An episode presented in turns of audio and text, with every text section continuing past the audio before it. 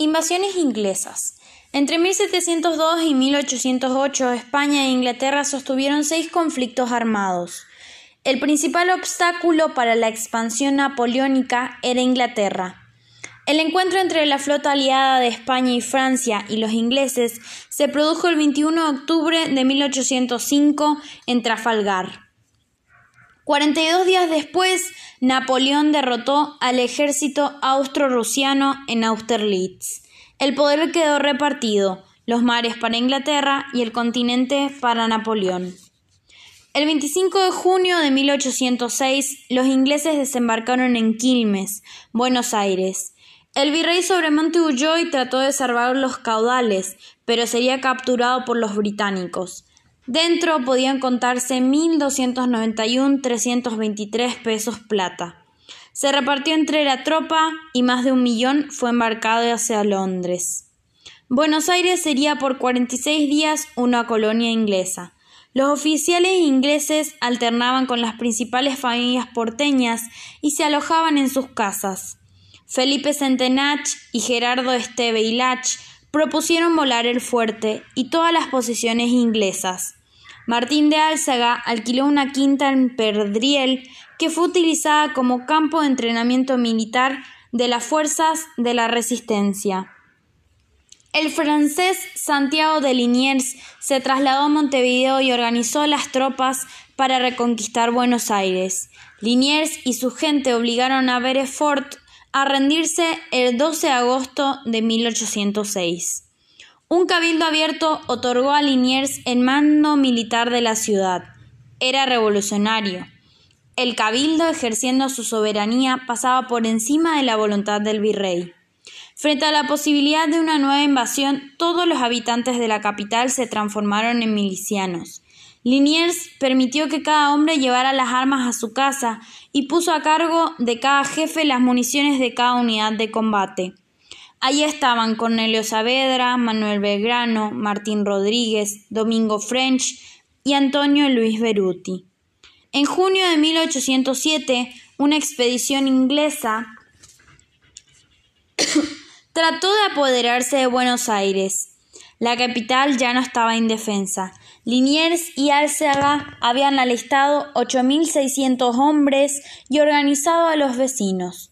Los ingleses fueron recibidos a tiros, pedradas, torrentes de agua y aceite hirviendo. Optaron por rendirse.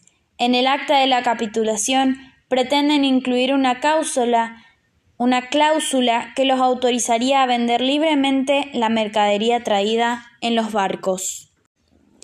Semana de mayo de 1810 y 25 de mayo. El 14 de mayo de 1810 había llegado a Buenos Aires la fragata inglesa trayendo periódicos que confirmaban rumores que circulaban por Buenos Aires. Cayó en manos de los franceses la Junta Central de Sevilla, último bastión del poder español. El viernes 18 el virrey Cisneros hizo leer por los pregoneros, porque la mayoría de la población no sabía ni leer ni escribir, una proclamación en la cual advertía que él asumiría el poder y se pondría de acuerdo con los otros virreyes de América para crear una regencia americana en representación de Fernando. Los jóvenes revolucionarios se reunieron en la casa de Rodríguez Peña y decidieron exigirle al virrey la convocatoria a un cabildo abierto. El grupo encarga a Juan José Castelli y a Martín Rodríguez que se entrevisten con Cisneros. El sábado 19, Cornelio Saavedra y Manuel Belgrano le pidieron al alcalde Léxica la convocatoria a un cabildo abierto. El domingo 20, Castelli y Martín Rodríguez insistieron ante el virrey con el pedido del cabildo abierto. Cisneros le contestó ya que el pueblo no me quiere y el ejército me abandona, hagan ustedes lo que quieran, y convocó el cabildo para el día 22 de mayo. El lunes 21, la Plaza de la Victoria estaba ocupada por 600 hombres armados de pistolas y puñales que llevaban en sus sombreros el, retrato de Fernando VII y en sus solapas una cinta blanca, símbolo de la unidad criollo española. Encabezados por Domingo French y Antonio Luis Beruti, bajo el nombre de la Legión Infernal, pedían que se concrete la convocatoria al Cabildo Abierto. El síndico Leiva anuncia formalmente el Cabildo Abierto para el día siguiente. El martes 22, de los 450 invitados, solo concurrieron 251. En la plaza, French, Beruti y los infernales esperan las novedades. Casi todos aprobaban la destitución del virrey, pero no se ponían de acuerdo en quién debía asumir el poder y por qué medios. Castelli propuso que fuera el pueblo a través del voto. Cornelio Saavedra era partidario de que el nuevo gobierno fuera organizado directamente por el cabildo. El miércoles 23 se reunió el cabildo para contar los votos emitidos el día anterior y elaboró un documento donde constaba que el virrey quedaba fuera de su cargo y la Junta de Gobierno la ha de formar el cabildo de la manera que estime más correcta o conveniente. El jueves 24 el cabildo designó una junta de gobierno presidida por el virrey e integrada por cuatro vocales. Los españoles Juan Nepomuceno Solá y José de los Santos Echaurregui y los criollos Juan José Castelli y Cornelio Saavedra, quienes renunciaron a integrar esta junta. El, coronel Manuel Belgrano dijo Juro a la patria y a mis compañeros que si a las tres de la tarde del día el virrey no hubiese renunciado a fe de caballero, yo le derribaré con mis armas. Por la noche una delegación encabezada por Castelli y Saavedra se presentó en la casa de Cisneros y logró su renuncia. La Junta quedó disuelta y se convocó nuevamente al Cabildo para la mañana siguiente. El 25 de mayo de 1810, grupos encabezados por French y Beruti se juntaron frente al Cabildo. Algunos llevaban en sus pechos cintitas azules y blancas que eran los colores que los patricios habían usado durante las invasiones inglesas.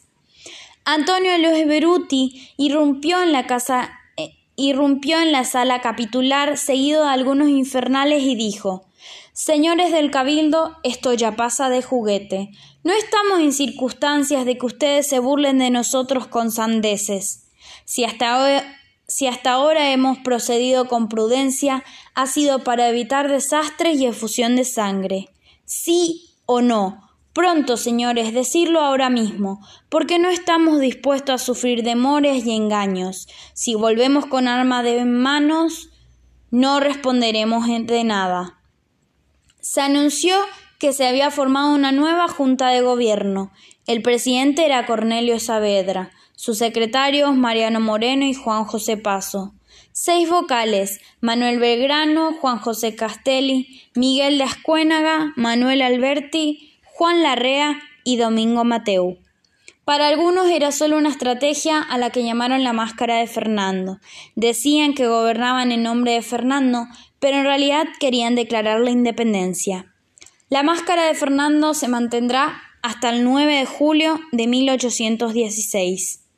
En Buenos Aires, el ex virrey Cisneros y los miembros de la audiencia trataron de huir a Montevideo, pero fueron arrestados y enviados a España en un buque inglés.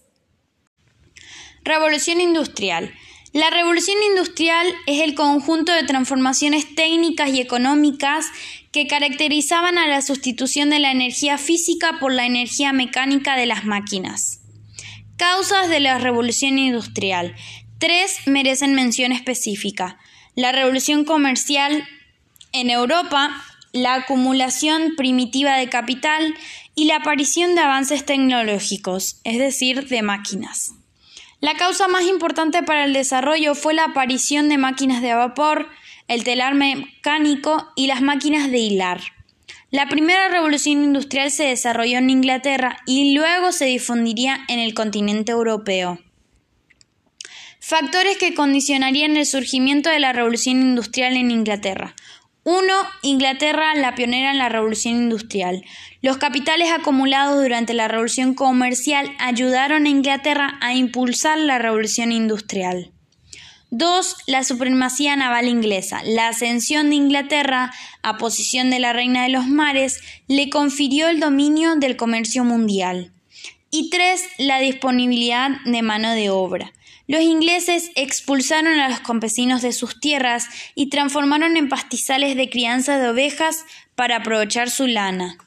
Eso fue conocido como el cercamiento de los campos, que provocó una gran migración de mano de obra del campo para la ciudad. La primera revolución industrial. Las primeras invenciones fue la máquina de telar, la máquina de vapor, el barco a vapor, el telégrafo y la locomotora.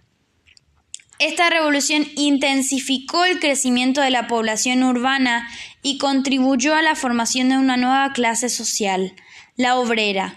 La jornada de trabajo tenía una duración de 14 a 16 horas diarias. El desempleo llevó a la formación del llamado Ejército Industrial de Reserva.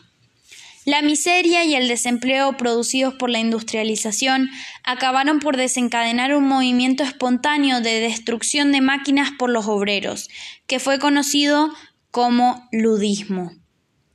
La segunda revolución industrial, a partir del año de 1860,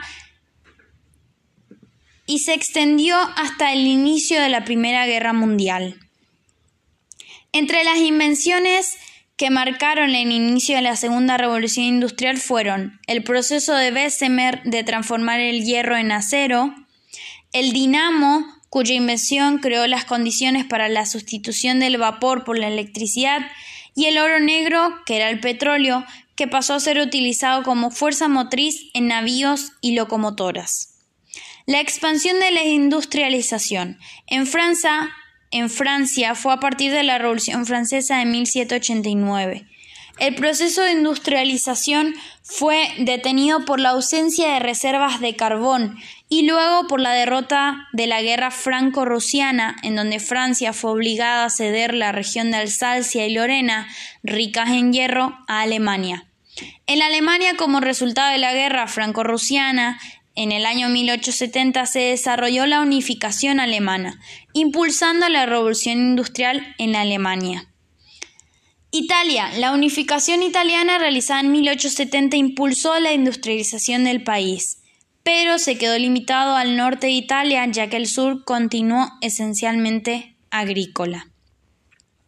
En Rusia, la revolución industrial se inició en la última década del siglo XIX, las razones para la industrialización rusa fueron la gran disponibilidad de mano de obra, la intervención gubernamental en la economía y las inversiones extranjeras.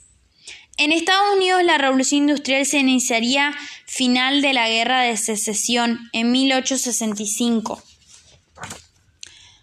Estados Unidos era un país con numerosos recursos naturales que explotaron para esta industrialización. En Japón, la modernización de Japón data desde el inicio de la era Meiji, en 1879, cuando la superación del feudalismo unificó el país, liberó la mano de obra, posibilitó la intervención gubernamental en la economía y la asimilización de la tecnología occidental. Consecuencias de la revolución, industrial. Uno, el surgimiento del capitalismo financiero. La primera revolución industrial tuvo como una de sus principales consecuencias el desarrollo del capitalismo industrial. Dos, la formación de grandes conglomerados económicos. Ocurrió el desarrollo del liberalismo económico, que se basa en la libre competencia. Creó condiciones para que las grandes empresas eliminasen o absolviesen a las pequeñas empresas a través de un proceso cuyo resultado fue una sustitución de libre competencia. 3. La expansión, eh, perdón. 3. Proceso de producción en serie. Las mercaderías pasaron a ser producidas de manera uniforme y estandarizada. Y 4. La expansión del imperialismo. Las potencias capitalistas necesitaron de colonias de donde extraer las materias primas y también que fingiesen de mercados externos para colocar sus excedentes de mercaderías. Revolución Francesa. Fue un movimiento político, social, económico y militar que surgió en Francia en 1789 originó el establecimiento de un gobierno republicano democrático y la iniciación de una nueva época llamada como la época contemporánea. Difundió por el mundo los ideales de libertad y fraternidad y divulgó el conocimiento de los derechos fundamentales del hombre y del ciudadano.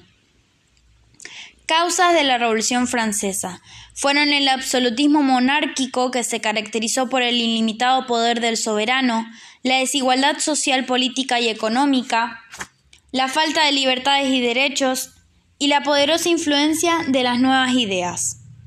Se denomina antiguo régimen al estado político, social y económico por el que atravesó Francia antes de la Revolución. Se caracterizó por el predominio del absolutismo real, así como de las injusticias, las desigualdades y los privilegios. En lo político, Francia se hallaba regida por una monarquía absoluta que gobernó con un poder ilimitado. El rey procedía en forma arbitraria, no daba cuenta de sus actos a nadie, gastaba y como cuando quería, dictaba leyes, creaba impuestos, eh, declaraba la guerra, firmaba la paz, no había libertad individual, podía ordenar la detención de cualquier ciudadano sin causa justificada, ningún libro ni periódico podía publicarse sino bajo el control de censura, las leyes no se aplicaban por igual ni con el mismo rigor. Por ejemplo, la pena no era la misma tratándose de un noblego que de un, que de un labriego, etc. En lo social se distinguían tres clases sociales, el clero, la nobleza y el estado llano, siendo las dos primeras las privilegiadas. El clero era la primera clase social debido a su gran prestigio e influencia como a sus cuantiosas riquezas. Sus extensas propiedades abarcaban la cuarta parte de la superficie total de Francia. Se dividían en alto y bajo clero. La mayor parte de las riquezas beneficiaba solo al alto clero, formado por obispos y abades, y el bajo clero, formado por curas y vicarios, eran de modesta condición económica y procedían del estado llano. La nobleza la nobleza. Los nobles formaban la segunda clase privilegiada de Francia. Poseían grandes extensiones de tierra y percibían de los campesinos que laboraban en ellas los llamados derechos feudales. Pagaban impuestos solo en determinados casos. Ocupaban los principales cargos en el gobierno y en la iglesia, así también como en las Fuerzas Armadas se dividían en gran nobleza, que llevaba una vida de luja, pompa y riquezas en el palacio de Versalles, y la pequeña nobleza, que eran de medianos recursos y residían en sus posesiones en, en contacto con el pueblo. El Estado llano estaba constituido por la población más numerosa de Francia, pero a su vez por la que menos privilegios y riquezas poseía. Se hallaba la burguesía, formada por industriales, comerciantes y profesionales, quienes habían logrado conquistar una sólida situación económica y una vasta preparación cultural, que hizo de ellos los promotores de la revolución. En grado inferior se hallaban los artesanos y los labriegos, que llevaban una vida miserable. Tenían que soportar pesadas cargas económicas impuestas por el gobierno, la Iglesia y por los nobles, quedándose solo con un 20% de la totalidad de sus ingresos. La burguesía fue la clase social que hizo la revolución. En lo económico, la situación de Francia presentaba las siguientes características. El monopolio de las riquezas era en beneficio solamente del clero y la nobleza. La decadencia del comercio e industria debido a la falta de medios de producción como la existencia de trabas aduaneras internas que dificultaban el intercambio comercial. Los reducidos salarios como la falta de libertad para la agricultura, la industria y el comercio y el excesivo derroche del dinero fiscal en el sostenimiento de la corte de Versalles. Tupac Amaru. En Perú, en 1780, José Gabriel Condorcanqui tomó el nombre del último emperador de los incas, Tupac Amaru. Condorcanqui, nacido en marzo de 1740 en la provincia del Tinta, actual Perú, heredó los cacicajos de Pampamarca, Tungazuca y Surimaná, que lo convirtieron en un cacique de buena posición. Cuando cumplió 20 años, se casó con el amor de su vida, Micaela Bastidas Puyucawa. La creación del Virreinato del Río de la Plata en 1776 perjudicó al Virreinato del Perú. El cierre de los obrajes, la paralización de las minas y la crisis del algodón y el azúcar provocaron el incremento de la desocupación y la pérdida para miles de indígenas de sus míseros ingresos. Tupac presentó una petición formal para que los indios fueran liberados del trabajo obligatorio en las minas. Denunciaba los esfuerzos inhumanos a que eran sometidos, los largos y peligrosos caminos que debían andar. Pedía también el fin de los obrajes, campos de concentración donde hombres, mujeres, ancianos y niños trabajaban sin descanso. La audiencia de Lima, compuesta por encomenderos y mineros explotadores, ni siquiera se dignó a escuchar sus reclamos. Tupac entendió que debía tomar medidas más radicales y comenzó a preparar la insurrección más extraordinaria. Los pobres, los viejos con la salud arruinada, las mujeres cansadas de ver morir en agonía a sus hombres y a sus hijos, todos comenzaron a formar el ejército libertador. La primera tarea fue el acopio de armas de fuego, vedadas a los indígenas. Asaltaban depósitos y casas de mineros. Abuelos y nietos se dedicaban a las armas blancas, pelando cañas, preparando flechas vengadoras. Las mujeres tejían maravillosas mantas con colores prohibidos por los españoles. Una de ellas era adoptada como bandera por el Ejército Libertador. Tiene los colores del arco iris y aún flamea en los Andes peruanos. Su movimiento produjo una profunda conmoción en el Perú, grandes transformaciones internas y amplias resonancias americanas. Condorcanqui comenzó la rebelión cuando el obispo criollo moscoso excomulgó al corregidor de Tinta, Antonio de Arriaga, individuo odiado por los indios. Arriaga fue ajusticiado en la plaza Tungazuca el 10 de noviembre, en la misma plaza donde había torturado a tantos inocentes. Por donde pasaba el ejército libertador se acababa la esclavitud, la mita y la explotación de los seres humanos.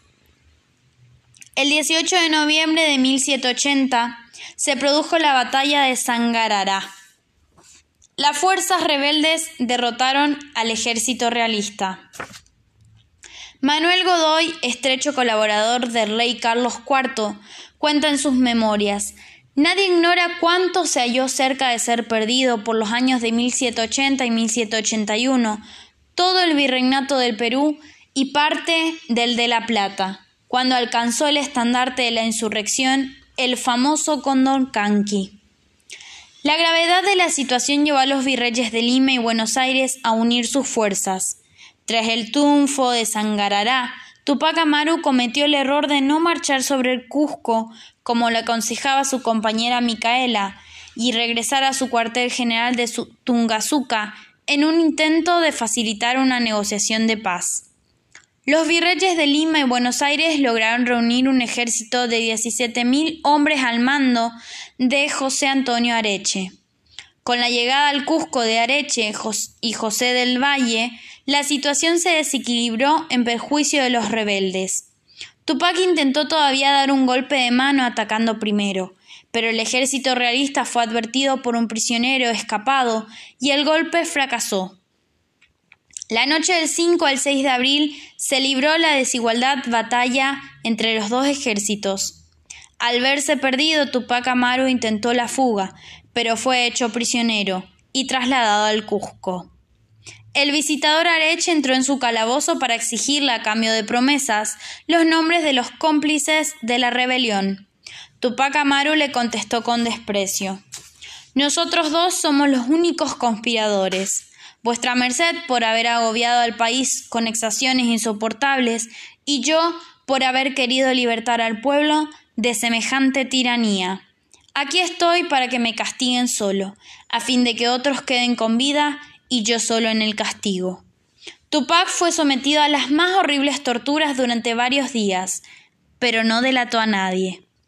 El 17 de mayo de 1781, Tupac fue condenado a muerte.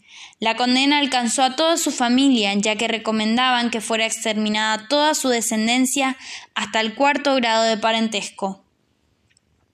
El 18 de mayo de 1781, los rebeldes quedaron expuestos a los civilizadores que los descuartizaron.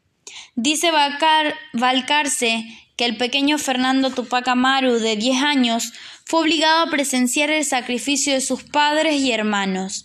Dio un grito tan lleno de miedo externo y angustia interior que por mucho tiempo quedaría en los oídos de aquellas gentes. El 6 de julio de 1816, tres días antes de que el Congreso en Tucumán declarara la independencia, Manuel Belgrano planteó la conveniencia de instaurar una monarquía constitucional conducida por un rey inca. El 18 de mayo de 1781 desalojaron a Tupac Amaru del poder y ordenaron su asesinato y el de toda su familia. Esto hicieron los españoles. Habían pasado 25 años desde entonces y en Tucumán era razonable que se recordara aquel antecedente de independencia. Los generales José de San Martín y Martín Miguel de Güemes apoyaron la propuesta de Belgrano, que contó con la aprobación del Congreso por aclamación. Belgrano sostenía que la capital de la nueva nación tenía que ser el Cusco. Los porteños no pudieron tolerar la pérdida del centro de poder. Belgrano con su propuesta leía la realidad. En 1816 Buenos Aires tenía apenas 60.000 habitantes, mientras que desde Córdoba hasta Lima vivían dos millones y medio de habitantes, en su mayoría indígenas. Cuando el 9 de julio de 1816 el Congreso proclamó la independencia, lo hizo en nombre de las Provincias Unidas de Sudamérica, y no solo por las que pertenecían al Río de la Plata. Tanta importancia le dio a la participación de los pueblos originarios que ordenó imprimir copias del acta en español, en quechua y en aymara. Guerra de Malvinas. 1982 quedará asociado en la memoria de los argentinos con la Guerra de las Malvinas. El año ya había empezado con un, acto desconcertante, un gigantesco alzado al que concurrieron 13.000 personas, presidido por el general Galtieri, líder de la dictadura argentina desde 1976. El 2 de abril, tropas argentinas habían desembarcado en Port Stanley, Puerto Argentino, capital de las Islas Malvinas, con una única baja, la del jefe del desembarco, capitán Pedro Gianchino. Al día siguiente del desembarco, la primer ministra británica Margaret Thatcher anunció el envío de una flota, la Tax Force, para recuperar las islas si fracasaban los intentos diplomáticos. El Consejo de Seguridad de la ONU exigió el retiro de las tropas argentinas. Naciones Unidas y Estados Unidos intervinieron como mediadores, pero no pudieron evitar el conflicto armado. Gran Bretaña impuso un bloqueo naval y a fines de abril atacó posiciones argentinas en las Islas Georgias. En las Malvinas los combates comenzaron en mayo, cuando fueron rechazados tres intentos de desembarco de los británicos. A fines de mayo los británicos desembarcaron en Puerto San Carlos y en junio los combates se desarrollaron a 20 kilómetros de Puerto Argentino. En el mismo mes, el Papa Juan Pablo II viajó a la Argentina e hizo un fervoroso llamado en favor de la paz. El 14 de junio de 1982, tras combates, Men Menéndez, que estaba a cargo del archipiélago, y Jeremy Moore, jefe de la fuerza británica, acordaron la rendición argentina, restableciendo la administración británica sobre el archipiélago de las Malvinas. La guerra de Malvinas duró 74 días y provocó la muerte de unos 1.200 argentinos y de 255 británicos. El el conflicto tuvo consecuencias políticas sobre todo en Argentina. El fracaso en la guerra marcó derrota total del proceso militar, cuyo gobierno ya había liquidado social, cultural y económicamente a la Argentina. Después de pronunciar un discurso de que la guerra continuaría, Galtieri renuncia. La salida hacia la democracia ya tenía fecha, octubre de 1983. Las políticas hacia las Islas Malvinas se redujeron a utilizarlas como un símbolo evocativo de supuesto patriotismo, un instrumento que usaron todos los gobiernos de turno para ganar más popularidad entre los argentinos. Así como Gran Bretaña no lo hizo nunca, Argentina tampoco se interesó realmente por las islas y sus habitantes. Las Islas Malvinas fueron y son utilizadas como un recurso político en las batallas internas de cada país, entre conservadores y liberales, oficialistas y oposición, dictadura y democracia. En las escuelas y a través de numerosos recursos culturales, ideológicos y políticos, los gobiernos mantienen las Malvinas para usarlo como lo necesiten, para usarlo cuando lo necesiten, provocando en los argentinos una actitud automática, pero poco reflexiva ante un episodio de la historia al que solo empieza y termina padeciéndolo el pueblo. Cristóbal Colón Llegó a Colón la idea de que siendo la Tierra esférica, la costa oriental de Asia podría alcanzarse fácilmente navegando hacia el oeste. En 1480, Cristóbal Colón estaba decidido a cometer la empresa de abrir una ruta naval hacia, hacia Asia por el oeste, basado en la acertada hipótesis de que la Tierra era redonda, y de ignorar la existencia del continente americano, que se interponía en la ruta proyectada. El interés económico del proyecto era indudable, ya que el comercio europeo con Extremo Oriente basado en la importación de especias y productos de lujo era extremadamente lucrativo. Los portugueses llevaban años intentando abrir una ruta marítima a la India, bordeando la costa africana, empresa que culminaría Vasco da Gama en 1498. Colón ofreció su proyecto al rey Juan II de Portugal, quien lo sometió al examen de un comité de expertos. Terminó rechazando la propuesta. Probó suerte en España, con el duque de Medina Sidonia y con los reyes católicos, que rechazaron su propuesta por considerarla inviable. Finalmente, la reina Isabel la Católica aprobó el proyecto de Colón por mediación del tesorero del rey, Luis de Santángel. La reina firmó los llamados la reina firmó las llamadas capitulaciones de Santa Fe, por las que concedía a Colón una serie de privilegios, obtenía la financiación necesaria y contando con la ayuda de Martín Alonso Pinzón, Colón armó una flotilla de tres carabelas, la Pinta, la Niña y la Santa María, con las que partió del puerto de Palos, Huelva, el 3 de agosto de 1492. Colón navegó hasta Canarias y luego hacia el oeste alcanzando las islas Guanaani, San Salvador en las Bahamas, el 13 de octubre de 1492. Por primera vez, un grupo de europeos pisaba tierras americanas, aunque ni Colón ni sus tripulantes eran conscientes de ello.